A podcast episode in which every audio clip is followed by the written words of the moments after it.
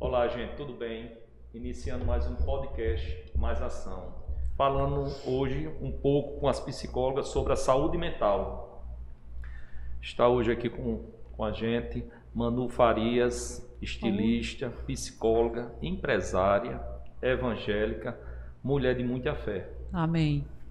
Está do outro com a gente também aqui a Aline Ferreira da Silva, psicóloga, mestre em psicologia, pós-graduando, é isso? Pós-graduanda. Isso. É, em criminologia, psicologia jurídica e ciência criminais. Beleza? Essa palavra com meu amiguinho Granja. Boa noite, eu sou Edson Granja, professor, e hoje a gente vai dar suporte aqui à, à discussão sobre né, os efeitos aí da, da, da pandemia na saúde mental, mas também discutir outros assuntos relacionados às áreas de atuação das meninas e, enfim, descobrir algumas curiosidades. Vamos lá? Quem começa, vamos lá. Pode se apresentar, Manu. Eu sou Manuele Farias, sou psicóloga, como o Fabinho já apresentou, sou estilista também, só que hoje vamos aqui dar um foco maior no, na psicologia. Então, como psicóloga, eu atuo na, na psicologia clínica, no consultório, né? Eu já fiz formação em gestaltoterapia, em psicologia forense, em psicologia organizacional, psicogerontologia e do trabalho também. Então, atuo, essa é a minha área de atuação como psicóloga. E hoje nós estamos aqui né, para falar sobre os efeitos é, da pandemia na saúde mental da população como um todo, né, que, assim, que não é novidade para todos o quanto isso tem afligido, o quanto isso cresceu consideravelmente, né? É, os transtornos, destacando a depressão e a ansiedade como os dois transtornos que mais cresceram no, na população em geral e no mundo também. São os dois transtornos que mais crescem. E dentro dessa realidade tem se tornado cada vez mais agravante. Então, assim, nós estamos aqui principalmente como um efeito assim informativo, que muitas pessoas não sabem diferenciar uma coisa da outra, como acontece, né? Muitas pessoas estão passando por, por, por essas patologias e não sabem também o que é. Muita gente confunde depressão com tristeza, né? não sabe identificar. E o primeiro passo é identificar o que é cada uma delas, como atua e o que fazer para ter uma melhor qualidade de vida dentro dessa realidade. Então vamos tratar um pouco disso aqui hoje, da parte clínica, e a Aline vai trazer também a contribuição dentro da área que ela atua. Pode ser apresentada, doutora Aline. Olá, eu me chamo Aline, né? Como já fui apresentada, sou psicóloga. Também trabalho na área educacional, né? Eu estou também como docente do curso de psicologia da Uninasal. Como foi falado também, é, vamos tentar trazer aqui algumas, alguns desses efeitos da pandemia dentro da realidade de trabalho de cada um. Né? Eu trabalho com psicologia na assistência social barra psicologia jurídica, porque eu trabalho com adolescentes em conflito com a lei. E aí a gente vem trazer também algumas considerações desses efeitos dessa pandemia no aumento da violência, no aumento da autolesão, né, e pensar essas possibilidades de conversação, vinculadas também né, a esse processo de depressão, de ansiedade, que também acaba impactando no nosso modelo social, né, na nossa conjuntura social. Porque se eu entendo que o sujeito ele passa por um processo de saúde mental, seja ele pobre, rico, negro, branco, né, todos estão envolvidos nessa, nessa demanda. Então, eu pretendo contribuir com esse viés de discussão, né, não clínico, como a Manu, considerando que o contexto de atuação dela é o consultório, mas com um olhar social sobre esses efeitos também. Beleza. Vocês concordam comigo que nós estamos passando por dois, é, por uma pandemia, isso é e estamos passando por uma epidemia de estresse, ansiedade, a gente em busca de que chegue logo uma vacina, que essa doença vá embora. E eu estava fazendo um, é, uma pesquisa que 92% dos médicos estão sofrendo por ansiedade. O que, é que vocês podem. Vocês concordam que isso está acontecendo? Tá, está acontecendo. Eu vou contextualizar um pouco o que é cada uma para que fique bem claro, né? Porque tem diferença entre a depressão e a ansiedade e uma pessoa pode ser acometida das duas, que seria assim um transtorno misto. Então, assim, na depressão, o que acontece? A depressão, a pessoa vai é, apresentar traços de tristeza, de é, fadiga, problemas no sono, Né? Então, aquela pessoa que vai dormir muito ou dormir pouco, né? É aquela pessoa que vai ser mais caracterizada por falta de ânimo em fazer as coisas, falta de motivação, e é uma pessoa que está muito mais presa. É... Indisposta. É um desânimo assim, um desânimo fora do normal. Então, assim, não é aquele desânimo que acontece com todas as pessoas às vezes. É assim, é a falta de motivação para fazer qualquer coisa. Entendeu? Então, assim, a pessoa que tem depressão, ela vai ficar muito mais presa ao passado então, assim, aquela pessoa que vai ter pensamentos suicidas, né? Então, ela vai ficar nesse quadro. Então, tem diferentes tipos de depressão, né? E, assim, a depressão, é bom ressaltar também que não é uma tristeza profunda, não é tristeza. Depressão é uma doença. E as pessoas que têm uma predisposição já a ter a depressão, então, assim, nesse período de isolamento, então, ela vai evidenciar mais obviamente, né? Porque ela vai ter menos recursos para lidar com a situação do que uma pessoa que não tem. Como identificar isso dentro de casa? Eu falo, vou falar um pouco da ansiedade para identificar as duas para ficar bem, Sei, bem paralelo. Né? A ansiedade já é algo mais voltado para o futuro. Uma pessoa que ela está ansiosa, ela está pensando no que vai acontecer, quando é que vai chegar a vacina, se a vacina vai funcionar, até quando vai durar essa pandemia. Então, uma pessoa que está muito mais preocupada com a questão de não morrer. A pessoa em depressão, ela está com pensamentos de morte. Então, ela está se jogando ali.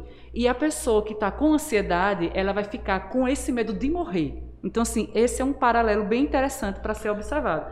Então, assim, como é que você observa, né? Como é que eu identifico uma pessoa que tem um desses dois transtornos? Então, você vai observar a conduta daquela pessoa. A pessoa que tem depressão e tem ansiedade, ela vai começar a mostrar coisas que não mostrava antes. Tipo, vai ser uma pessoa que vai dormir muito, uma pessoa que não vai dormir, uma pessoa que vai ter é, um excesso de medo, né? A vai ficar com medo o tempo inteiro, que vai paralisar, que não vai ter motivação para fazer as coisas, que vai, é, o discurso vai ser um discurso bem negativo, né? Uma visão bem pessimista de, de, de tudo. Então, assim, o que uma pessoa que não tem esses transtornos vê diante da realidade é diferente dessa pessoa. Porque, assim, todos, todos, assim, no geral, no mundo inteiro, estão passando pela mesma pandemia. Só que você vê que cada pessoa vai absorver de uma maneira diferente, de acordo com os recursos que aquela pessoa tem. Modelo de enfrentamento. De enfrentamento, entendeu? É, e, e, no, e nos dois casos, me parece que se cria um ambiente mental muito desfavorável à vida no presente. As atividades precisam ser feitas né? Uhum. E isso acaba criando é, é, é problemas, né? Prejuízo à, à, produtividade da pessoa em, na área em que ela atue ou, ou, na capacidade de concentração, né? Eu como professor, é, eu, eu, vejo muito é, essa, essa questão da ansiedade se, né, se espalhar entre os jovens, né? É, e esse medo de não conseguirem alcançar determinados êxitos, né? Que são socialmente socialmente impostos, né? Uhum. É, o que, é que você falaria sobre isso? Assim, como que, como que uma pessoa que se encontre nesses estados, né, é patologicamente afetada, seja pela ansiedade, seja pela depressão, como é que ela pode identificar isso nos comportamentos dela? E, e qual seria um, uma fala no sentido de como ela consegue reagir a isso? Como ela... Você fala da própria pessoa identificar em si? Eu, eu acho que da própria pessoa, né? Porque hum. essa discussão, né? No último, último Enem, né, que aconteceu é, em janeiro, uma das provas falava justamente sobre os estigmas né, das doenças mentais nas pessoas, né, porque uhum. é, há muito preconceito, né, e as pessoas às vezes se negam a entender ou a enxergar ou a aceitar, né, que, que estão com, com, com depressão, né, ou é, estão com, com ansiedade, estão ansiosas. Como é que você é, é, falaria assim? Quais seriam os sintomas que uma pessoa identificaria em si né? É, é, e como ela poderia reagir a isso, como ela criaria aí um ambiente de escapar ou, ou e buscar tratamento, né? Disso. Mas, mas Manu, assim, é, é, Betinho, eu acho que uma maneira fácil é procurar um profissional, porque é uma coisa tão complexa, porque é uma doença invisível, né? Mas a questão que eu entendi bem o que ele levantou é como a pessoa identifica em si que tem para que então possa buscar a ajuda, né? O que é que identifica? Primeiro, a ansiedade por si só, ela não é um transtorno. Existe a ansiedade que todos temos e é bom até certo ponto. Vamos, vou dar um exemplo. Alguém vai fazer uma prova, existe uma ansiedade para fazer aquela prova. Se eu vou passar, se eu não vou. A gente vai dar uma entrevista, como eu vou me sair. Então, essa ansiedade até esse ponto, ela é boa, ela é normal, isso evita muitas coisas. Entendeu? Agora, quando ela passa a ser um transtorno, quando aquilo passa a paralisar. Tem pessoas que fazem mil vestibulares, PSS, né?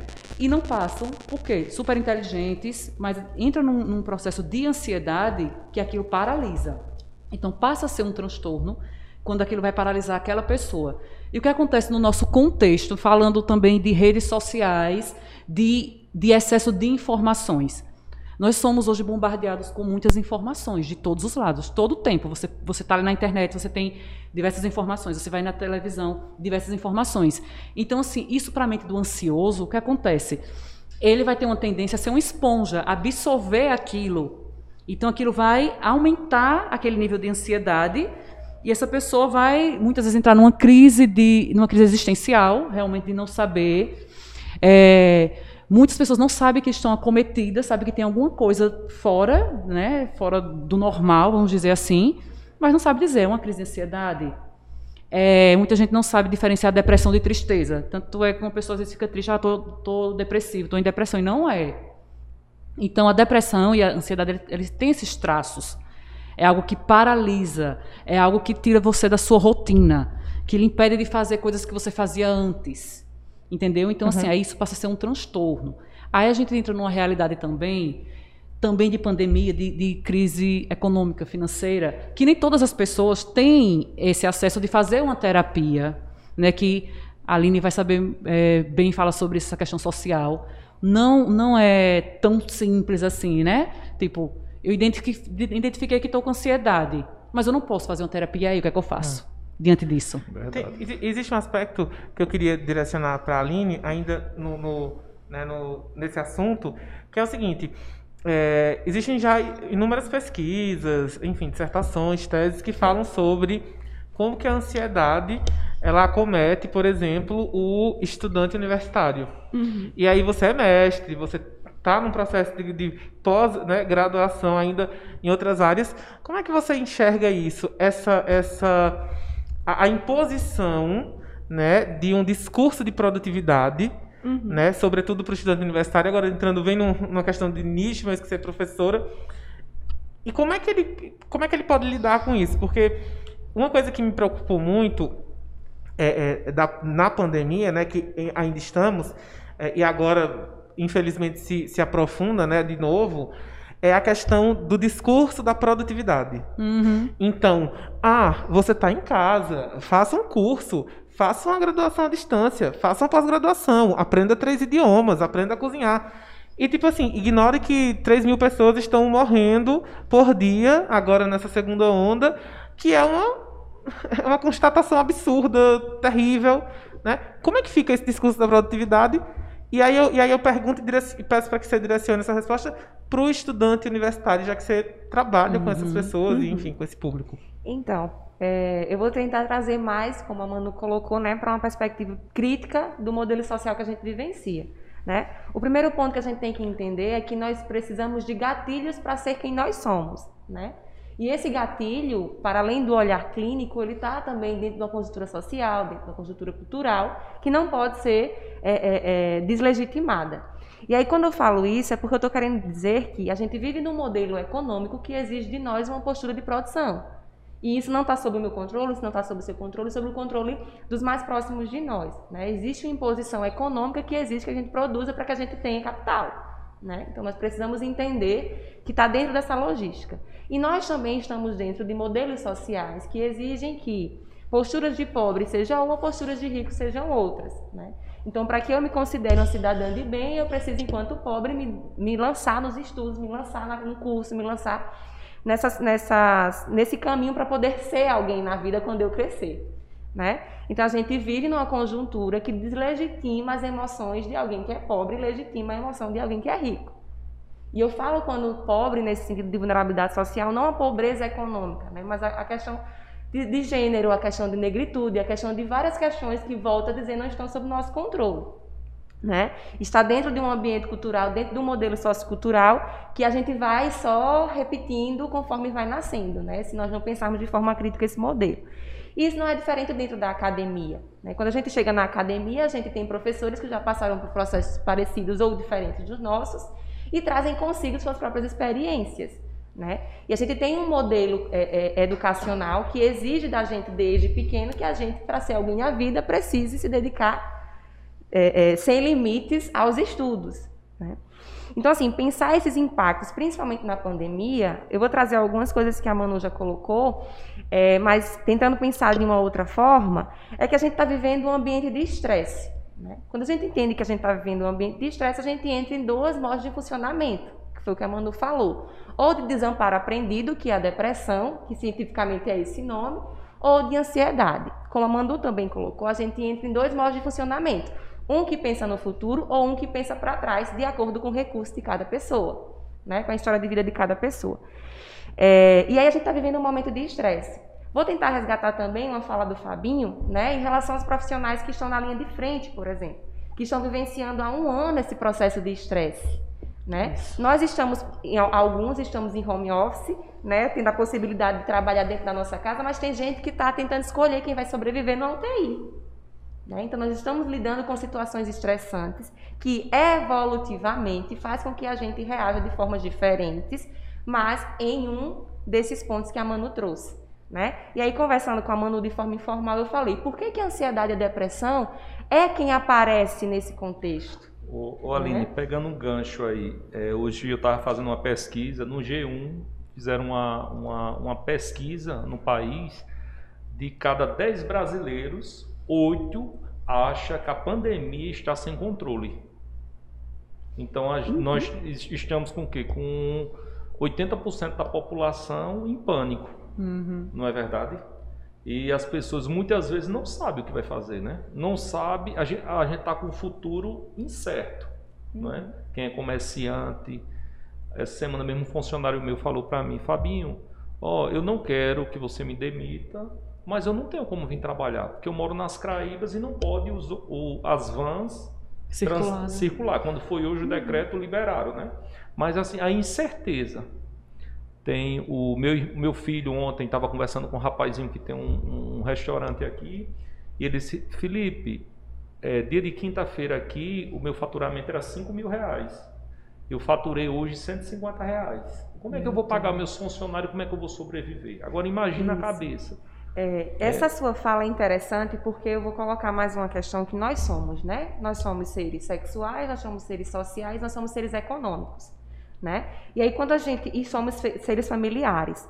E aí quando a gente entra em uma situação de pânico como a gente está vivendo, que o nome disso é estresse, né? E algumas coisas começam a se movimentar, entramos nesses dois modos de funcionamento que também a Manu já colocou. Os dois modos de funcionamento são importantes para a nossa sobrevivência. Né? A ansiedade e a tristeza são emoções importantes para a nossa sobrevivência. O problema é quando ela se torna patológica, né? porque aí já vai entrar nesses vieses que a Manu colocou. E quando é que isso acontece? Em situações de estresse. Né? Então, nós estamos vivendo um colapso econômico, nós estamos vivendo um colapso em saúde, nós estamos vivendo vários colapsos. Então, é natural que se espere que a sociedade mentalmente também esteja em colapso. E, e, aí eu, né? eu, queria eh, fazer uma, uma, colocação que vai muito, né, é, é, tá muito de acordo com o que vocês estão dizendo, que parece que, me parece que, assim, Uh, eu, eu via em algum lugar uh, uma discussão sobre o império da felicidade. Né? A felicidade hum, é, um, é um bem, né? Você tem que ser feliz. Você tem que buscar a felicidade.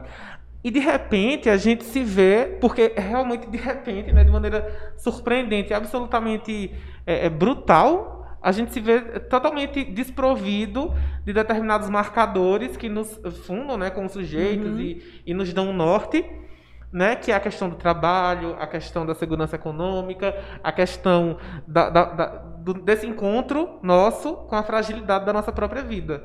Né? E aí parece que é, é muito simbólico que um mundo que vende a felicidade em todos os seus produtos uh, comerciais, mídias, é, ele agora se veja diante é, de algo tão trágico, né, que é a morte, né? E assim, algo a- global, né? Uma, Global. uma- uma- uma- uma questão de, de- de abrangência global. É interessante, né, que no mundo que vende felicidade, a- e, e- que vende felicidade no nível em que o nosso mundo tem, vendia, né, que ele se depare agora com essa nova realidade de infelicidade e algo que está totalmente fora do nosso controle. Sim, perfeito. E essa colocação volta naquilo que eu, que eu expus, né? Qual é a felicidade que é vendida? A felicidade vinculada ao capital, né?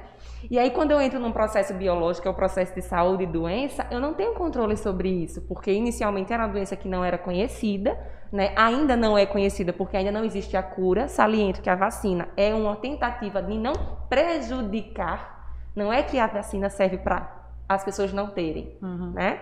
É uma tentativa de não prejudicar. E aí a gente volta para essa questão: que tipo de felicidade é essa? E aí a gente entra né, no, nosso, no nosso cerne da psicologia, que é a reinvenção. A gente precisa reinventar também esse tipo de felicidade. E aí eu também trago mais uma vez uma coisa que a, a Manu colocou, que é a rede social. Talvez o pânico que você coloca que a gente está vivenciando, a gente já viveu lá no ebola. Mas a gente não tinha rede social para poder perceber o sofrimento do outro tão próximo de nós. Né? E esse sofrimento que eu volto a dizer é, é, está vinculado com um processo de luto, que muitas vezes eu não sei como lidar, eu não tenho habilidades suficientes para lidar com isso, né? E, e- e esse processo também de perdas, né? Eu tinha 5 mil reais garantido, mas agora eu tenho 150 e olhe lá. né? Então são incertezas. E são essas incertezas que, a depender do modo de enfrentamento da pessoa, ela vai é, é, é, encarar de forma ansiogênica ou de forma depressiva, né? Porque a depressão ela é uma parede que se cria quando eu não tenho mais habilidade. E a ansiedade é três paredes que se criam por eu ter medo do que vai acontecer comigo. Né? E aí, consequentemente, vão vir emoções de raiva, vão vir emoções de desafeto, de desavença dentro de casa com os pares, né? de negacionismo do que está acontecendo, porque eu entendo, dentro lá do que a gente chama de paleta de emoções, que a raiva ela esconde um medo. Inicialmente nós tínhamos medo da doença, nós agora temos raiva da doença e negamos a doença né, para tentar saciar essa angústia que a gente não consegue lidar com ela. Né? Mas é mais ou menos por aí. Rapaz, a mulher é fogo, viu? Nossa, tô aqui. Tem que pegar um tudo controle bom? aqui. Vamos conversar mais. Adoro. Vamos esclarecer aqui as minhas.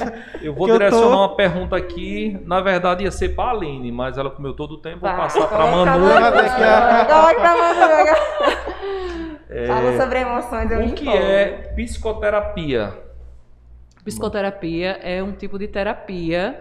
É, eu trabalho com Gestalt, então é um tipo de psicoterapia. O que diferencia psicanálise já é outra linha. Então é, é uma linha, entendeu? Sei. É terapia psicológica. Aline, você acha que todo mundo precisa? Então, na minha perspectiva de psicologia, eu não acho que todo mundo precise. Por quê? Porque é uma diferença muito grande entre fazer terapia e estar em terapia. Hum. Estar em terapia precisa de uma aceitação e compromisso e responsabilidade da minha parte. Fazer terapia todo mundo pode fazer. Agora, estar em terapia é outro processo. Então, ao meu ver, todos não estão capacitados ainda para essa demanda. No entanto, né, quem deseja fazer e quem acha que, que precisa fazer, faça. Agora, na minha perspectiva, eu acho que todos é uma coisa muito grande. Hum. Então, eu acredito que precisamos Isso. pensar mais, elaborar mais sobre isso. Jogar aqui um, um- um ponto polêmico, assim, que eu, não- eu não acho polêmico, mas é que assim, eu sou muito crítico e muito. Eu tenho até uma certa aversão à figura do coach. Né? Essa pessoa que vai criar. Mas eu vi no seu perfil do Instagram, você é coach. Eu nem tenho Instagram, ô. Não, Eu nem Instagram tenho, porque eu realmente quis me dar aí uma, umas férias de redes sociais. Não sou coach, pelo amor de Deus, mas assim, eu sou muito. Eu eu tenho uma certa aversão a essa figura desse sujeito que se coloca nesse lugar de eu tenho a, a- o manual e a instrução de como você vai encontrar. E me parece que há um, há um certo ah, conflito né, entre ah, essas figuras do, do coach e as terapias ah, mira- miraculosas e mirabolantes que existem com a figura da terapia, psico- da psicologia, né, a terapia que vem da, da, da- questão da psicologia. Como é que vocês enxergam isso? Eu queria uma opinião assim, de vocês, como é que vocês enxergam essas, esse assunto, né, o coach, Coach. essa figura... Olhe, é, tem uma aceitação é, pelas pessoas do coach por ser uma coisa imediatista. E essa coisa imediatista, ela funciona a curto prazo. Porque, como você bem explicou, não existe manual. Perfeito. Não é. Não, você não vai chegar e dizer, faça isso. Em, em uma semana você vai mudar a sua vida. Não tem essas coisas de coach, entendeu? O, qual é a diferença do coach para um estudante de psicologia que passou seis anos fazendo faculdade com disciplinas é, específicas de todo o comportamento humano, que fez uma formação na área que atua, no meu caso clínico, no dela também, entendeu? Então, assim, isso aí já vai o quê? Já vai uns oito anos, para uma pessoa que fez um curso de final de semana e quer mudar a sua vida. Porque assim, eu conheço coaches, eu não vou generalizar porque eu não conheço todos os coaches do mundo, mas assim, mas dentro da realidade, do, do contexto que é conhecido, eu acho ilógico uma pessoa que se especializou durante oito anos é, ser equiparada a uma pessoa que fez um final de semana, um mês, que seja, porque assim, psicologia, ela não é uma ciência exata, é algo subjetivo. Cada ser humano é um mundo, então eu não posso, é muita irresponsabilidade você submeter uma pessoa a determinados processos, você não sabe do que vai desencandear ali. Eu, eu posso lhe atender, né? Enquanto pessoa, você vai colocar a sua história de vida ali para mim, e se eu não souber o que fazer? Se você surtar na minha frente, qual é o recurso que essa pessoa tem para dar é, esse embasamento? Porque assim, eu já eu falo de relatos de pessoas que eu vi, que me contaram de submeter esse tipo de tratamento. Então, a, a psicoterapia, ou terapia, como chama, é, é um processo, são sessões. Então, assim, tem um acompanhamento, entendeu? E tem que ter muita responsabilidade. Então, não é assim. Então, assim, nada, nada mágico vai funcionar. Nós sabemos o momento certo de aplicar a técnica, qual tipo de técnica, nós precisamos de supervisores, nós precisamos Isso. de teoria e nós precisamos de terapia individual. Isso, né? importante, então, tem Aline. toda uma conjuntura para a gente poder estar aberto para o outro, né? Eu, assim, eu fiz é, dois anos e meio, fui coach, né, do, do Gustavo Freire. Aí eu não posso deixar de não defender aqui, né? Mas ele foi um cara que estudou, não foi um final de semana, né? Passou anos e anos estudando, até morou fora, né? Passou oito anos nos Estados Unidos e me ajudou muito. Quando eu procurei ele, na verdade eu já tinha ido, eh, já tinha procurado psicólogos e tudo, tinha feito terapia. Na verdade, não não tinha na, na época não conhecia nem a Manu nem a Aline, senão estava em boas em boas mãos, né? Tem a Lília também, uma amiga minha, mas aqui não dava para chamar hoje porque ia ficar muita gente, ela vai ficar para a próxima. Mas eh, foi tomada de decisões que eu procurei e controle emocional. Assim, para mim surtiu um efeito massa. Agora eu vi pessoas assim fazendo um, aqui em Arapiraca mesmo, um curso de 8 horas, 16 horas e já tá atendendo. Isso é um E, absurdo. e- e- e sabe o que, é que acontece? Porque assim, eu tenho até amigos que são coaches, né? Eu- eu- e essas pessoas falam o seguinte: hoje, com essa proliferação dessa necessidade de que é coach de roupa, coach de cabelo, coach de unha, coach de não sei o quê.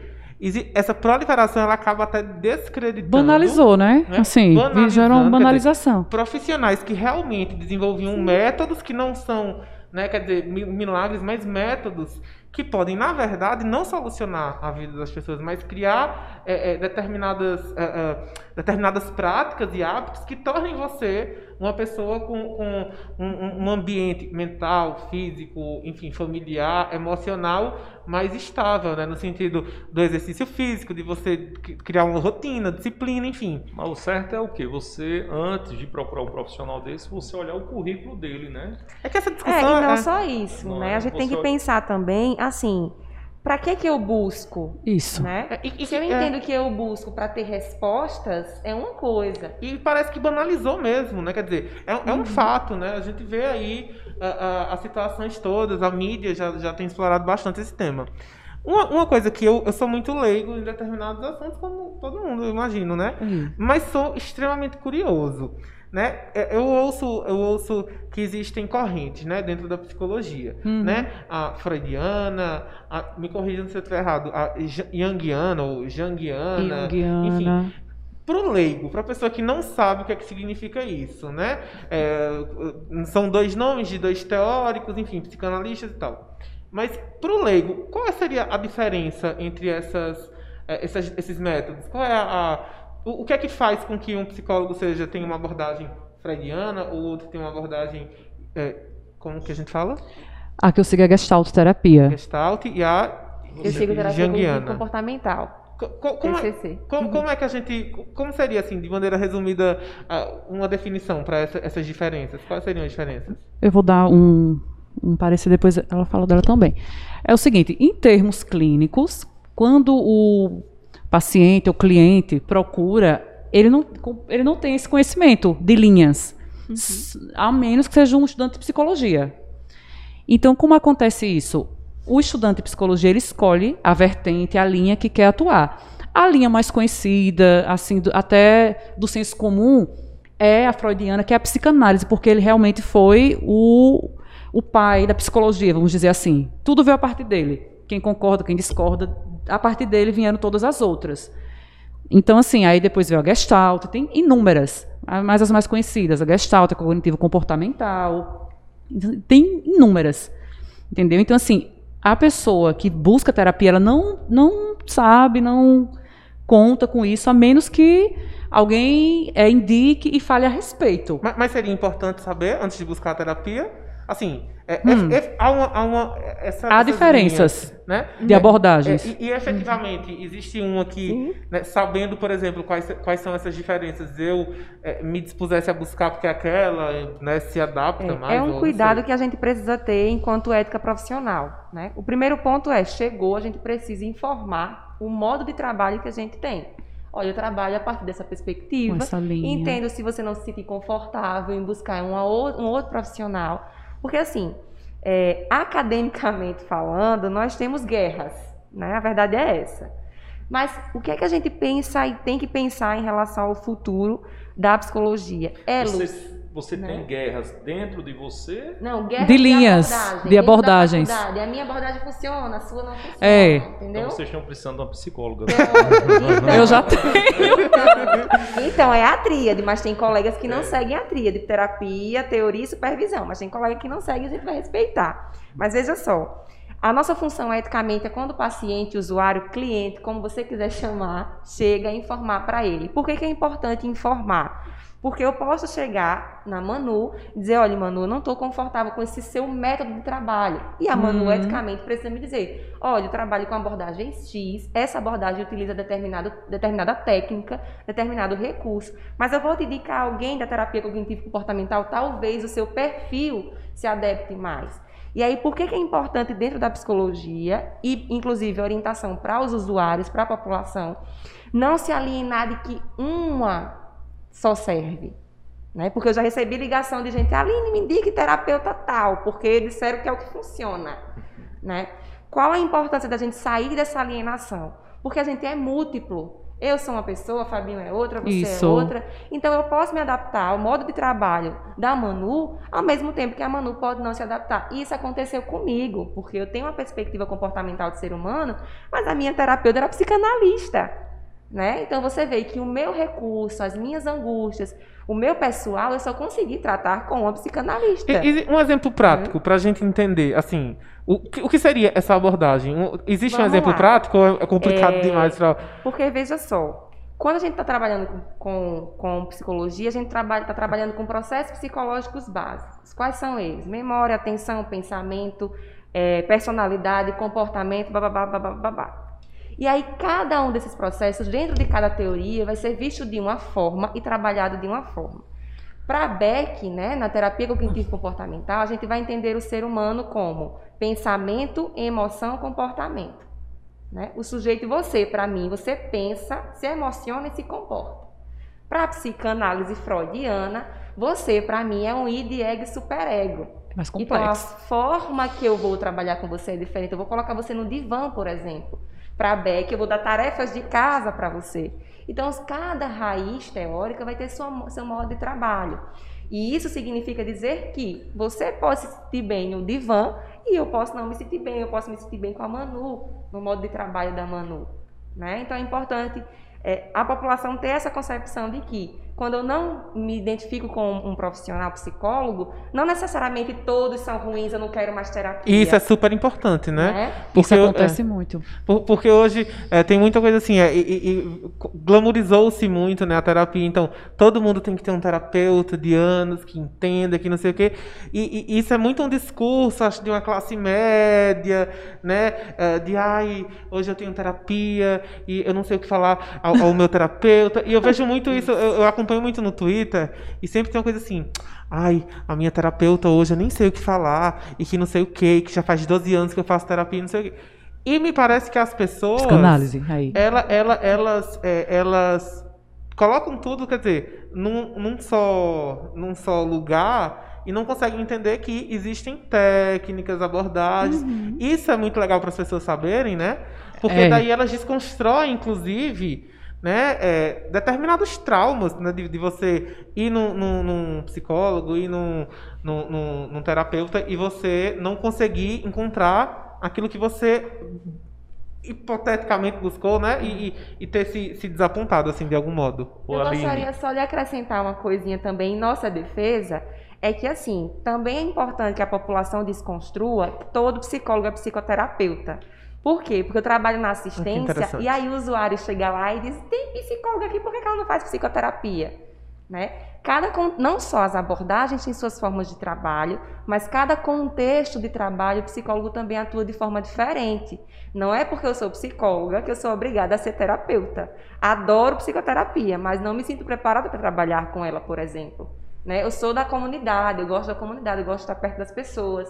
Né? Eu gosto de ouvir as pessoas ter sensibilidade à saúde da pessoa daquela forma. Do coletivo, Do né? coletivo, né? Então é importante que a gente também É desconstrua, diferente isso, é. desconstrua essa ideia de que todo psicólogo é psicoterapeuta, que a gente não é também obrigado, né? Acho que falta informação muitas vezes. Né? Falta até no, no próprio meio. Ô Aline, eu vi em uma das suas postagens no feed e eu fiquei até preocupado, né? Que você mora na rua da Avícola, né? Uhum. Você- você- o psicopata mora ao lado. Então, depende. De- Depende. Mas você não mora na vícola, então não é você. tá vendo? Mas pode ser algum vizinho ali, né? Já pensou? Então, é, a- a- a- o transtorno de conduta né, inicial e depois o transtorno antissocial, conhecido é, em senso comum como psicopata, pode sim morar ao lado. Pode tá? morar até dentro da própria casa, né? Pode morar até dentro da própria Aquela casa. Suzana Ris- Ristoff, Ristoffen. né? Uhum. A Suzane von Richthofen, por exemplo, né? ela convivia com os pais e em um momento específico ela desejou algo que os pais tinham e foi lá e tirou e planejou a própria morte dele. Então, é, o que é que nos difere de um psicopata? Já entrando na criminologia que você desejaria conversar, né? Chegamos lá. Todos nós somos criminosos. Ponto. Todos nós somos criminosos. Quem nunca pensou em bater em alguém? Quem nunca pensou em matar alguém na hora da raiva? Quem nunca pensou em fazer uma série de coisas que é crime? A diferença da gente para o psicopata ou para o criminoso é que ele executa. Executa. Nós pensamos, nós não existe uma barreira que a psicanálise vai chamar de superego, né? Que diz assim, olha, não faça porque existe um código moral que não te proíbe de fazer isso. Que são as leis, né? Então o psicopata ele pode morar ao nosso lado sim. Só que a psicopatia enquanto transtorno específico é algo difícil de ser identificado, né? Porque inicialmente é, é, na infância é considerado transtorno de conduta e o antissocial ele só pode ser diagnosticado a partir da maioridade. Então, assim, a psicopatia doença é algo muito delicado que precisa ser analisado de- por diversos fatores, inclusive biológicos, né? Inclusive de história de vida. Mas, assim, a psicopatia do senso comum de querer fazer alguma coisa errada, ela está na nossa cabeça. Então, depende de que psicopatia você está falando. Eu, é a do seu post que eu vi, mas aí eu não eu perdi um ganchinho. Ô, Manu, é, voltando assim, voltando não, indo para a religião. Hum, No caso que ela falou que todos nós somos é, é, é, assassinos. Criminosos. Criminosos. Criminosos, Criminosos. criminosos, né? Não, peraí, Criminosos. tá. Na Bíblia, você, eu tô falando isso porque você é evangélico, uma pessoa conhecedora da palavra, e fala na Bíblia, não sei em que eh, versículo é, que quando a gente deseja algo do nosso coração, a gente já pecou. Isso. Mas assim, lá em Gálatas 5:22 fala sobre o fruto do espírito e fala sobre o domínio próprio. Então, o que que nós temos? O que nos difere? O domínio próprio. Na Bíblia fala também assim: irai-vos, mas não pequeis. É outro versículo. Então, assim, a ira, ninguém tem esse poder de não se irar. Já é uma mentira. Quem nunca se irou? Agora, você pecar, você executar, você matar, isso sim configura um pecado, é o crime, entendeu? Então, assim, o domínio próprio todos têm. E é o que faz com que você não venha fazer muitas coisas. E já está dentro de nós. Mas Então, quando a gente está falando do transtorno antissocial em si, é uma pessoa que não tem domínio né, sobre Exato. essas questões. Né? Aí vai precisar de um psiquiatra, vai precisar de um acompanhamento profissional muito mais aprofundado. Né? É, já é uma pessoa que não tem é, esse discernimento, Perfeito. né? Não tem esse discernimento, não tem, não vai ter essa essa linha, entendeu? Ele não vai ter esse tipo de pensamento, até porque o psicopata ele não tem essa emoção, ele não tem, ele não tem culpa ao fazer enquanto patologia, entendeu? Voltando para a religião, é, no seu caso, você é psicóloga e evangélica, você é católica, é isso, Aline? Sim. Aí tem outros que é espírita, Uhum. tem outros que é budista. Geralmente você acaba levando o paciente para as suas crenças um pouco ou não. Não, não. Isso é totalmente antiético. O lugar de, de psicoterapia não é igreja para evangelizar. Mas qual é a diferença? O que difere? Vamos dizer assim, que alguém que seja evangélico, cristão, Estou falando isso porque Católico. eu já fui vítima. O cara praticava uma, uma, uma religião e queria tipo lhe assim, converter. me converter numa, sessão, num- numa terapia. Eu- Então ele, ele saiu da ética profissional. O que é que diferencia? Se, é, eu, enquanto evangélica, enquanto conhecedora da palavra, dentro do que eu creio, vindo uma pessoa que tem essas crenças também dentro, vamos dizer, do evangélico ou até o católico mesmo, porque assim, são parecidos. Então, assim, eu vou ter um entendimento do que aqueles princípios que regem aquela pessoa têm de importante para ela, que de repente uma pessoa que não conheça a palavra de Deus, não considere, não creia dessa mesma forma, não vá dar a mesma leitura, não é nem importância, é a leitura. Porque a gente sabe que quem, quem segue mesmo, qualquer tipo de religião, tem coisas que são muito específicas.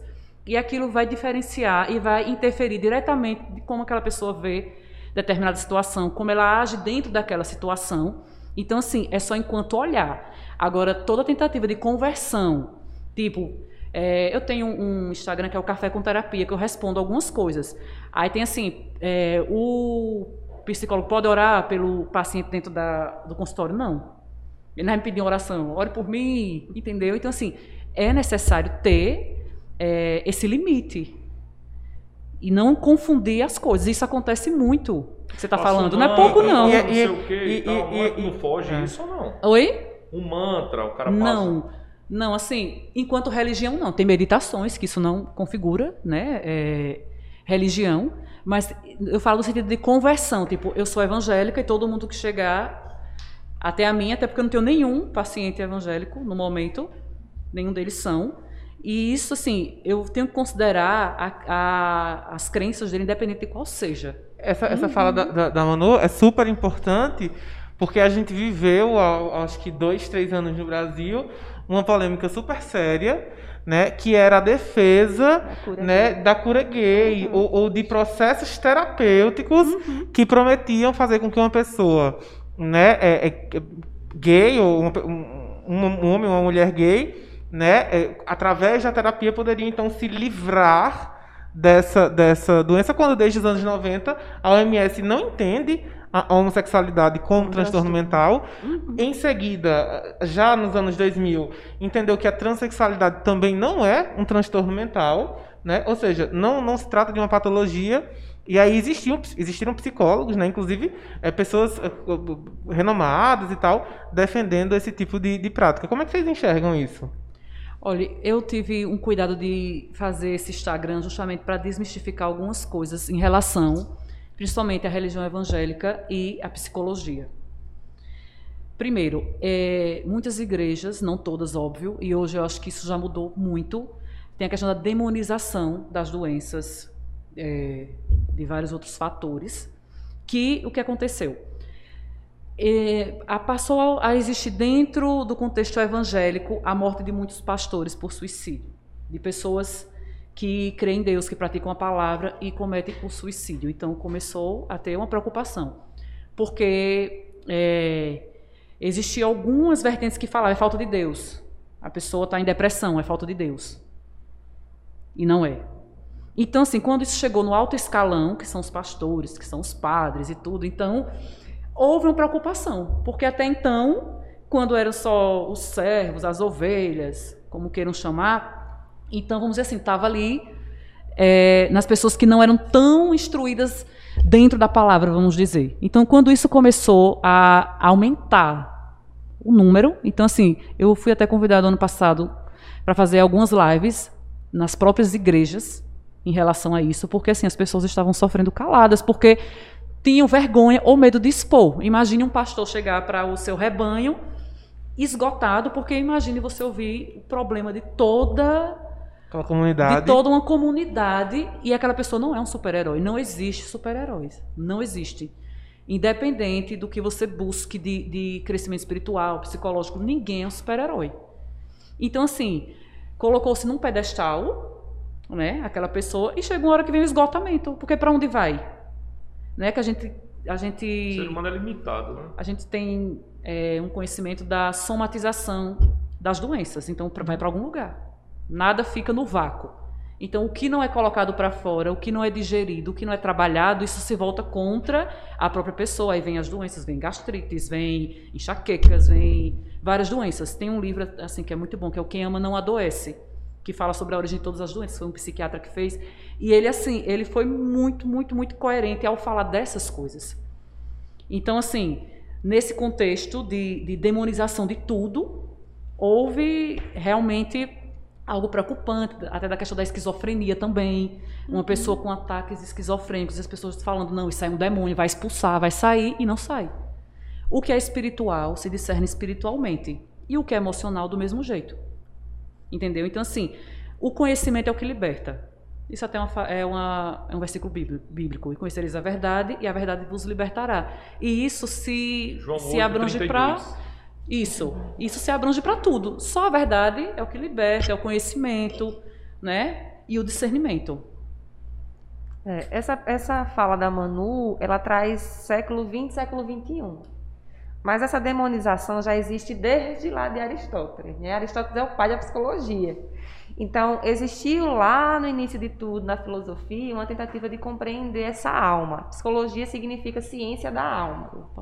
Em um determinado momento específico, histórico, é, a igreja pega essa alma e coloca ela dentro de uma Bíblia. E nessa Bíblia eu digo quem é demônio, quem é inferno, quem é céu e quem é anjo. Né? Só que, com o avanço científico, novos conhecimentos vieram e, consequentemente, se criou a psicologia científica, né? que é uma psicologia que sai dessa alma filosófica e pensa essa, essa, essa psique enquanto mente.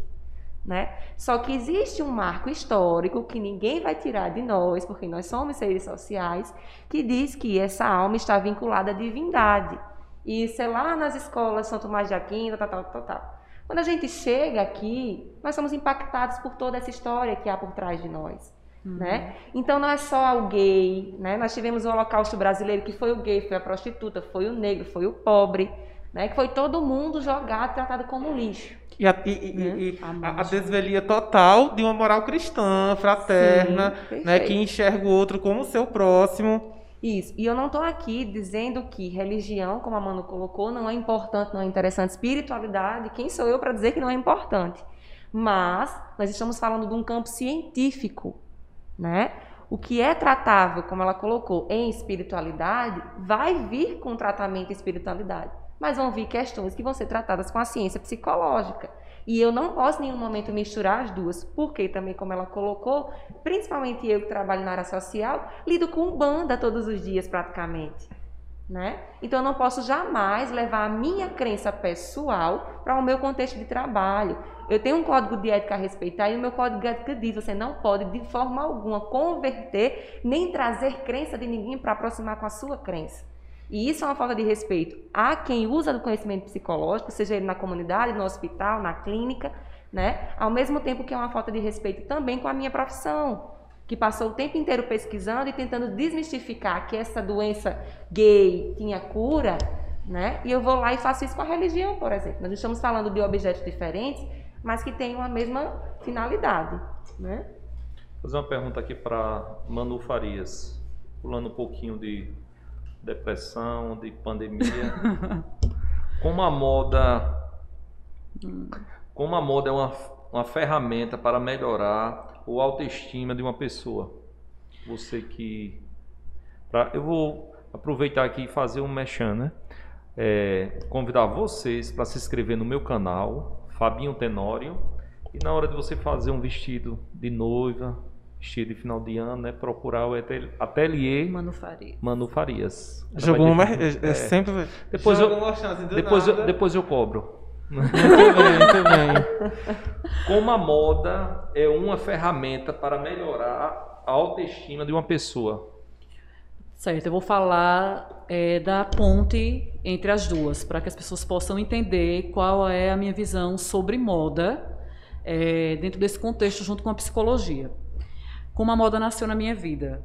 É, eu, desde criança, eu acho assim, desde cinco anos, eu me interessei por corte costura, é, fazendo roupa de boneca e, e tudo mais, e, e da arte do modo geral. Eu gostava de fazer cartazes, de fazer é, decoração de feiras de ciência, essas coisas todas. Então, eu gostava da arte no geral. Então, para mim, a moda, é, eu não tenho foco na moda enquanto é, consumo, mas enquanto arte, enquanto sonhos, enquanto realização de sonhos de pessoas, de tratar do que, do que é essencial para aquela pessoa, do que é nobre, do que edifica. Então, assim, o meu viés da moda não é, não é questão de que look combina com qual, que cor combina com qual. Então, assim, esse não é o meu viés. Entendeu? Essa coisa do, do. Eu tenho que ter esse entendimento pelo que eu faço, mas eu não, não tenho esse foco. Então, assim. Lhe traz felicidade. Isso. Então eu cresci já dentro desse contexto de, de saber fazer roupa, fazer minhas próprias roupas durante muito tempo, quando eu ia para faculdade. Então assim, a moda ela me escolheu porque assim, eu eu fazia para mim. Entendeu? Eu gostava de fazer para mim, eu fazia cinto, eu fazia bolsa. Eu gostava de trabalhar tudo que fosse no campo da criatividade. E dentro disso eu fui convidada para fazer desfiles. As pessoas me perguntavam de início, eu tinha até eu ficava constrangida. Você comprou onde essa roupa? Aí eu, eu não dizia, eu fiz. A minha não foi que fez, então faz que eu compro, não sei o quê. Então, assim, eu comecei desse jeito. E chegou um momento que eu só quero ter um nível superior. Eu vou escolher uma faculdade. O que, é que eu vou fazer? E eu peguei as opções e no, no período que eu fiz não existia tantas opções quanto existem hoje. E dentro das opções eu fiquei entre direito e psicologia. Então eu disse, não, eu vou fazer algo que, mesmo que eu não atue enquanto profissional, vai me trazer um recurso para o resto da minha vida. E vai ser linkado com a profissão né, de, de moda, né, como estilista, como assim chama. Então eu fiz a faculdade, gostei muito da faculdade de psicologia. E me aperfeiçoei, fui para a clínica, fiz alguns cursos de formação e tudo, e nunca deixei de lado é, é, a moda, né, de fazer roupa e tudo. E quando eu terminei a faculdade, eu ainda fiquei um tempo, eu- fiz lá em Maceió, fiquei um tempo, morei 10 anos lá, fiz faculdade, atuei lá em clínica, em forense, em psicologia organizacional, em algumas áreas lá, e resolvi abrir aqui o ateliê, e fiquei assim, lá e cá, assim, até ver onde é que eu iria ficar de fato, porque chegou um momento que eu tive que decidir, porque as duas exigem muito. Então, assim, eu passei a ter um conhecimento do, do interior e do exterior. Então, quando, onde é que se encontra lá? O meu ateliê, ele é um consultório também. Por quê? Uma pessoa quando chega, se você olhar um vestido de noiva, você tem que ver o que tem por trás daquilo. Ali tem um sonho, ali tem um investimento. Né? Então, assim, então eu vejo por trás dos vestidos uma pessoa, um ser humano que quer estar feliz naquele dia, que quer eh, se sentir bem. Aí entra a autoestima. Porque, assim, a mulher, ela, ela- não só a mulher, mas a mulher, eu acho que num- numa proporção maior, ela, quando ela está bem vestida, quando ela está com o cabelo arrumado e tudo mais, então isso vai, vai fazer com que Autoestima isso transborde. Então, assim, é, tem clientes que eu recebo no ateliê que eu passo uma tarde inteira. É, porque às vezes tem pessoas, muitas, a maioria delas tem é, uma distorção de imagem, tem autoestima baixa também. Você se sente feliz é, é, produzindo as suas. Criando, é isso? Pode falar? Produzindo, uhum. criando. Criando, suas... eu trabalho com sonhos, eu é. digo isso, eu trabalho com sonhos. Você, Aline, já que a gente está falando em felicidade, o que é felicidade para você? Então, felicidade para mim é estar bem, plenamente em saúde, né? Estar bem entre os meus pares, principalmente a minha família. É, estar bem com a minha rotina de estudo. Eu gosto muito de estudar. Eu não encaro o estudo como algo doloroso, como algo difícil. Dá né? perceber, né? Na minha história. estar bem com. Então, assim, estar bem com a minha rotina e com os meus pares. A minha felicidade se resume é, é, basicamente nisso. Assim, não tenho muito a falar sobre felicidade, porque acho que felicidade eu acho que é hoje, agora, né? Não é algo que a gente ah, né? E assim, dentro do meu contexto de trabalho, auxiliar pessoas que chegam para mim sem condição nenhuma, né, é, é, de serem humanos. Uhum. E eu uhum. falo humano no sentido de não ter onde tomar um banho, de não ter onde e assim, com os instrumentos que eu tenho, né, eu consegui auxiliar essa pessoa a ter uma dignidade humana. Então, acredito que é, ouvir, como eu ouço muitas vezes de alguns adolescentes, que eu trabalho com adolescentes de conflito com a lei, de que, ô tia, você arrumou um emprego para mim e eu estou comprando meu perfume com o meu dinheiro. Então, assim, você perceber no mínimo detalhe que com o pouco de conhecimento que você tem, com mãos dadas, por isso que eu falo da relação interpessoal como felicidade também, você conseguiu resgatar. Né? E ao mesmo tempo que você conseguiu resgatar também a autoestima de alguém, que eu acho que isso a gente encontra na psicologia, a gente conseguiu resgatar um bairro, a gente resgatou uma cidade, uma a gente vida, resgatou né? né todo um contexto. Então, felicidade para mim é isso. É, Aline, é, o, o, o, assassinato do George Floyd né, nos Estados Unidos ano passado, ele trouxe mais uma vez, né, ele desvelou né, mais uma vez o, o horror que acontece com as populações negras, né, no Ocidente de modo geral, né, uhum. mas principalmente nos Estados Unidos e no Brasil. E, e esse assassinato, né, ou mais esse assassinato, é, trouxe à tona né, muitas discussões né, que, que reforçam a necessidade de que a gente é, discuta, reflita sobre a conjuntura do racismo né, estrutural no Brasil, mas no mundo de modo geral. Né? Agora, é, é, por último, a, a, a Meghan Markle, né, a, a esposa do, do príncipe uhum. Harry, enfim, é, uhum. expõe né, uma sugestão racista, na verdade, um caso de racismo né, no seio da família real britânica e toda aquela coisa. E essas discussões, elas, elas, nos, elas nos colocam a discutir é, o lugar, o impacto das várias questões que giram uh, né, ao redor das pessoas negras. E aí eu trago para o Brasil. Como é, que, como é que a gente pode discutir questões específicas né, dessas populações negras no Brasil, né, sobretudo a, a partir do, do, apoio de suporte psicológico? Porque, assim, né, a gente a está falando de uma realidade de opressão, de, de uma realidade que vem da escravidão né, e que culmina em opressão, né, nessas pessoas que são empurradas para a margem. Né? Como é que a gente pode discutir os impactos da, do racismo é, na, na, na, mente, né, na, em relação às questões psicológicas dessas uhum. populações?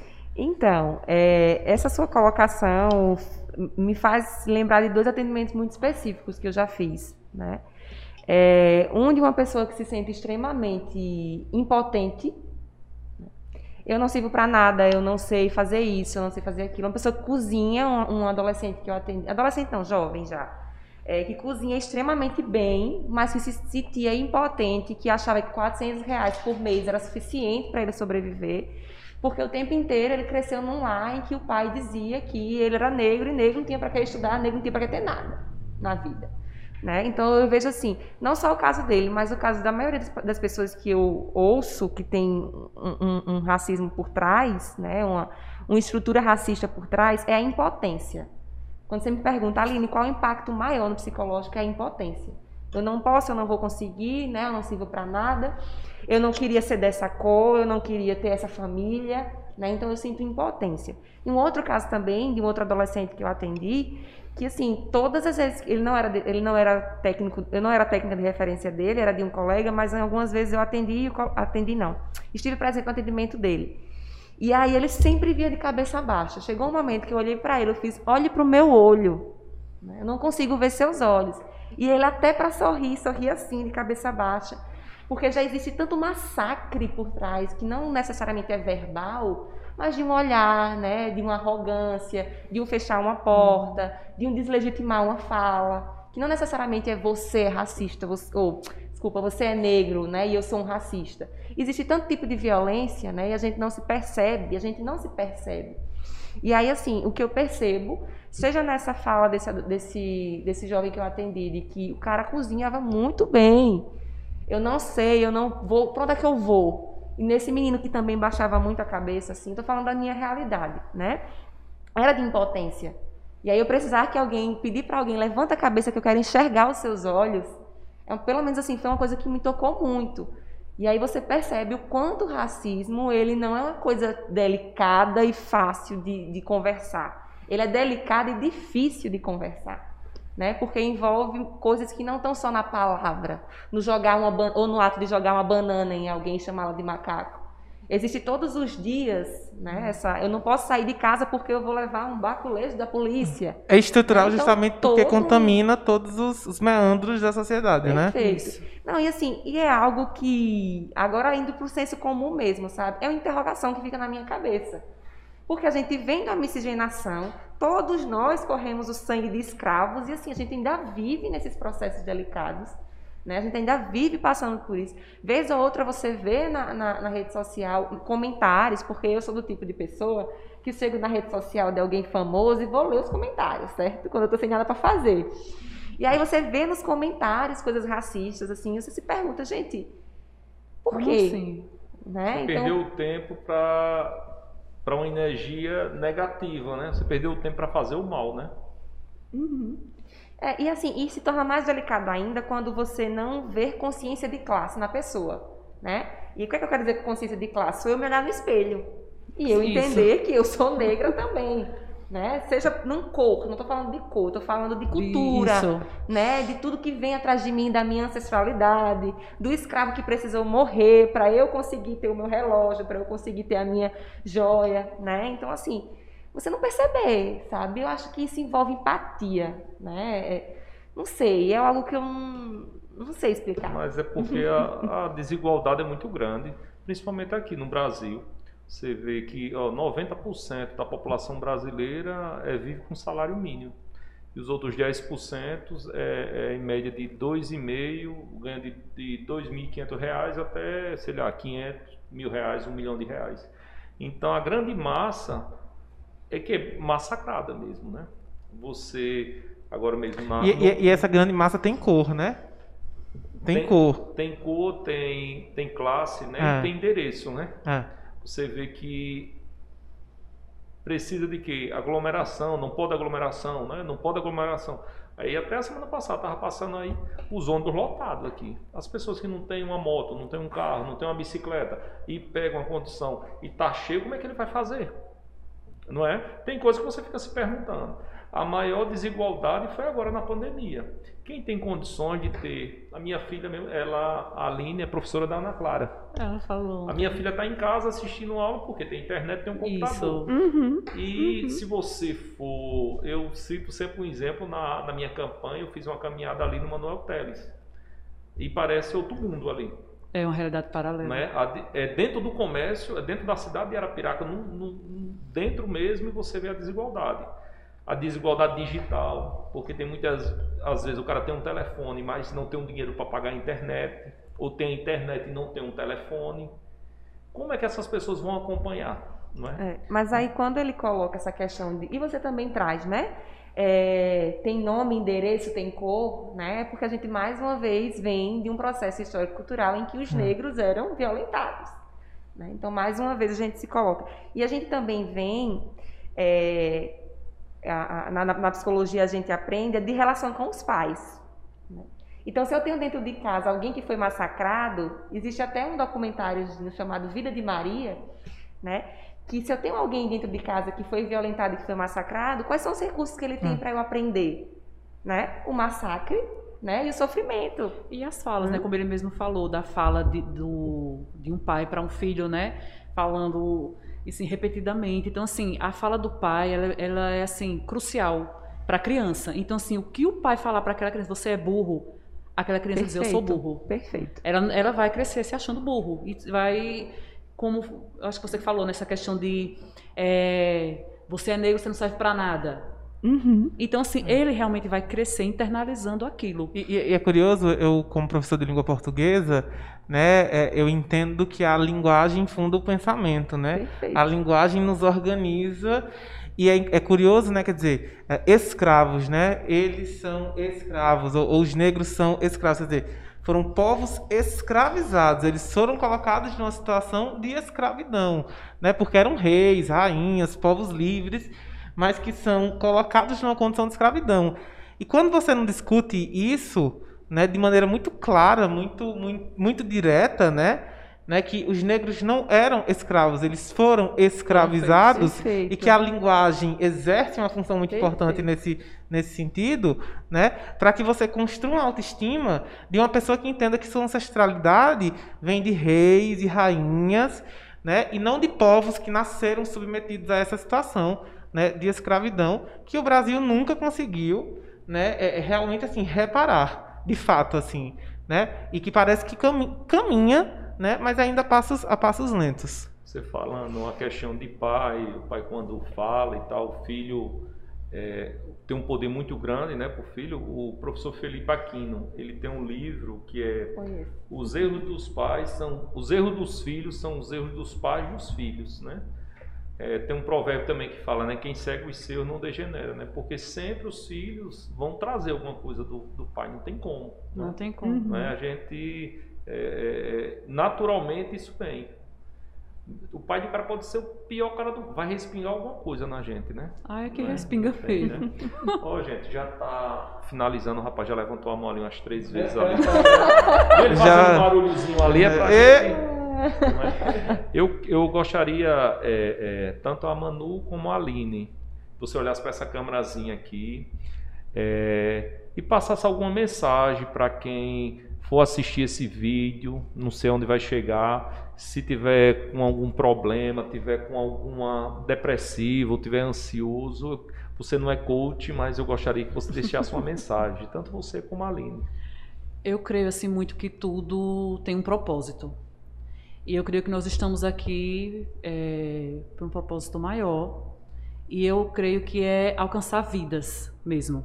Então, assim, você que está assistindo, você que está vendo essa live, esse podcast, alguém lhe indicou, você entrou e você está aí, é, realmente são tempos difíceis para todos, mas procure é, se blindar em termos de, de saúde mental dentro das suas possibilidades. Então, assim, nós já sabemos tudo que precisamos saber para ficarmos é, seguros em relação a, a cuidados do vírus. Mas, assim, mas procure não ficar alimentando a sua mente, bombardeando com coisas negativas. Procure fazer algo que venha trazer positividade para sua mente, não no sentido de alienação, mas no sentido de, de blindar realmente é, a mente. Assim, é algo que está acontecendo num contexto mundial, mas é algo que vai passar também. E se a gente tentar da melhor forma possível, dentro dos recursos que temos, passar por isso de uma melhor forma, então a gente vai conseguir absorver né, o, que, o que tiver de bom para absorver, porque toda transição e toda mudança é dolorosa, mas a gente pode sim pegar a situação e assim quem está mais mais é, com a saúde mental mais em dia pode ajudar a outra pessoa que está ao lado, né?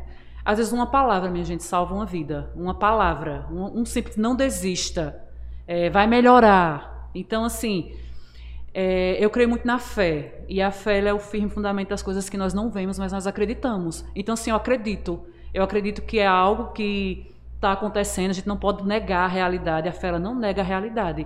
Mas a gente precisa ter uma perspectiva de que vai melhorar. Porque o que nos mantém aqui, a razão de estarmos aqui, a razão do, de o Fabinho reunir as pessoas aqui para levar informação, para chegar até você, da Aline estudar tanto e ter esse zelo pelas pessoas, de cada um dos que estão aqui, é justamente para isso. é para que juntos, numa corrente do bem, a gente venha vencer e atravessar. E no outro lado, quando a gente atravessar, então a gente vai ver o que ficou, vai ter o saldo, mas nós não seremos mais os mesmos, mas que sejamos melhores do que antes.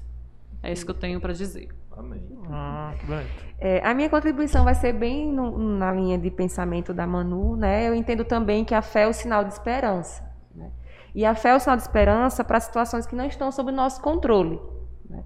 Então, assim, eu, eu, eu penso que estarmos aqui, né, cada um com a sua história de vida, com as suas experiências, é, numa tentativa de levar para vocês que estão aí do outro lado esse sinal de esperança, né, para que a gente consiga, mesmo que distante, nos mantermos sociais. Então, assim, é, passar por essa situação que é delicada, é, entendendo, como a Manu colocou, que vai passar, que, que precisa-se desse sinal de esperança, faz com que a gente todos os dias se acorde e lembre que há alguém esperando também, né, pela nossa vida, pelo nosso afeto, pela nossa palavra, seja ela próxima, seja ela por uma videochamada. Então, assim, é um momento que exige de nós resiliência, é um momento que exige de nós readaptação, né? Quando eu falo readaptação, é no sentido de entender que nesse momento eu não posso abraçar, mas vai existir um momento que eu vou poder abraçar. É um momento que exige de nós silêncio também, recolhimento, para ouvir nossas fragilidades, nossas angústias e acolher essas angústias. Né? Porque por mais que a gente entenda que nós não temos controle sobre a pandemia, nós racionalmente temos controle sobre nós. Então nos ouvir, né, nos acolher e acolher principalmente a tristeza, que tudo bem sentir tristeza, principalmente nesse momento, é um caminho para a gente talvez atravessar de modo mais saudável esse processo como a Manu colocou. Então a minha contribuição é que assim, ouçam a si mesmo, né? Primeiro. Acolham a si mesmo, entendam que tudo bem estar triste, que tudo bem estar com raiva, né? Mas que esse sentimento não pode ser diário o tempo inteiro, mas é o, o sentimento que nós temos para hoje. né? E, e com a fé e com a esperança a gente entender que amanhã tudo pode ser diferente, né? Então esse é o meu é o meu recado para quem está aí do outro lado. Fica à vontade. Eu só quero agradecer, né? é, é, reforçar o que as meninas disseram, né? Agradecer a presença delas. Mais um programa que foi super né, interessante, cheio de informação. E é isso. Muito obrigado para vocês que estão assistindo. Quem chegou até aqui, muito obrigado. Eu também estou aqui para agradecer Manu, Aline, e foi muito top, né? Você vê a, a energia positiva, né? Assim, chega a tá tudo passou rápido, né? Passou bem rapidinho. E a intenção é como você falou mesmo, é passar informação para as pessoas. Esse podcast, tudo aqui, gente, é, a palavra que vem é gratidão. O movimento Ação foi criado pelo nosso amigo Anderson. Vem aqui, Anderson, por favor. Ele me ajudando na campanha e foi um- um- um movimento, não é um movimento partidário, né? um movimento que depois que passou a campanha, independente de resultado, mas ia continuar. Passou a campanha, o, o que não pode sair porque ele está na, na Câmara ali, ele disse, Fabinho, vamos fazer o podcast. Eu disse, que porra é podcast? ele é isso aqui, cara, e tal. Eu digo, que massa, bicho. Eu digo, vamos tentar, né? E graças a Deus está dando certo. É o quinto podcast que nós estamos fazendo. Antes de ontem, na quarta-feira, estava o Dr. Rendel aqui. E a galera tá todo mundo querendo Se engajando, né? se engajar, levar informação. E estou muito feliz pela presença da- das duas aqui. Essa mensagem que vocês passaram é muito importante, né? Porque, como você falou, com a palavra você salva uma vida. É. Também com a palavra você pode tirar uma vida, né? Perfeito. Então, a gente sempre tem um lado bom e um lado ruim. Tem que alimentar o lado bom, né? É o que vai prevalecer. E a gente todo dia tem que acordar, mesmo com pandemia e tudo, mas saber que Deus é maior do que tudo isso. E acordar com. Não sou coach, não, viu? Mas acordar. um trauma de coach. acordar com o pensamento de quê? De campeão. Tá acordando hoje, meu Deus, um campeão e eu vou vencer aqui. Independente do problema que tiver. Você já ter essa conversa com você mesmo. Vou acordar porque eu tenho um sonho para realizar. Minha família precisa de mim, não é? O meu trabalho, a minha mãe, enfim. A gente tem que ter o motivo de acordar todos os dias. Tem dia que você está triste, mas agradecer a Deus. Porque tudo só acontece com permissão dele, né? Se nós estamos hoje aqui, está a esposa do, do William também aqui. E é porque Deus já tinha preparado esse, esse, esse, esse dia para a gente aqui. E o próprio Jesus, ele falou o seguinte: é um versículo bem oportuno que ele fala assim: No mundo tereis aflições, mas tem de bom ânimo. Eu venci o mundo, vocês também vão vencer. Então, assim, muitas vezes as pessoas ficam só nas aflições. Então, assim, o equilíbrio, ele cabe em todo lugar.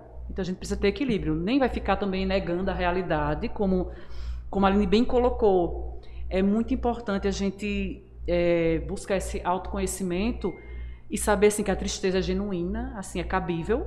Porque, assim, é incoerente você estar tá alegre e satisfeito de ver o quadro mundial, uhum. ainda que, assim... É, a gente que a sua condição não esteja tão desfavorável, mas olhar para o outro, perfeito. que enquanto a gente está aqui, a gente está aqui ó, no ar condicionado, aqui eu tô perfeito, a gente tem um cafezinho que eu amo e tudo mais. Cada um vai para suas casas e ok.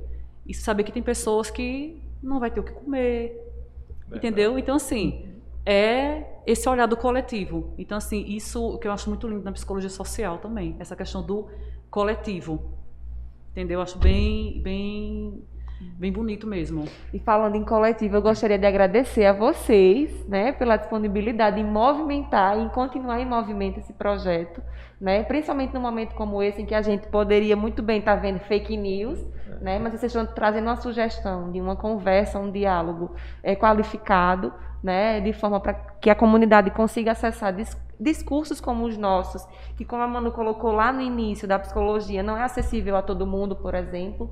Né? Ontem vocês tiveram um debate com um médico, então assim, a, a, a movimentação, né? manter esse movimento, principalmente num momento tão doloroso, tão difícil como esse. Eu gostaria de agradecer também enquanto alguém que assiste, que está do lado de lá e pode acessar um conteúdo de qualidade, né, é, num momento tão difícil como esse. Então eu agradeço aí ao pensador, certo? É. E aos demais que estão se movimentando para que isso vá à frente, porque é muito importante, né, essa essa aproximação da comunidade a partir de saberes. E que bom que você também se abriu, Fabinho, a, a, a, aos leques de possibilidades, né? Você saiu das suas letras e se abriu para uhum. psicologia, se abriu para medicina. E eu acho que é assim que a gente constrói um mundo melhor, né? Quando a gente pega nas mãos e vamos embora Sim, todo mundo né? junto. Faz esse né? movimento, né? Então, beleza, gente. Obrigadão por tudo e até a próxima. Até. Pois é, amém. Bota esse final aí. Amém. Deixa eu botar meu rosto aqui nesse negócio minha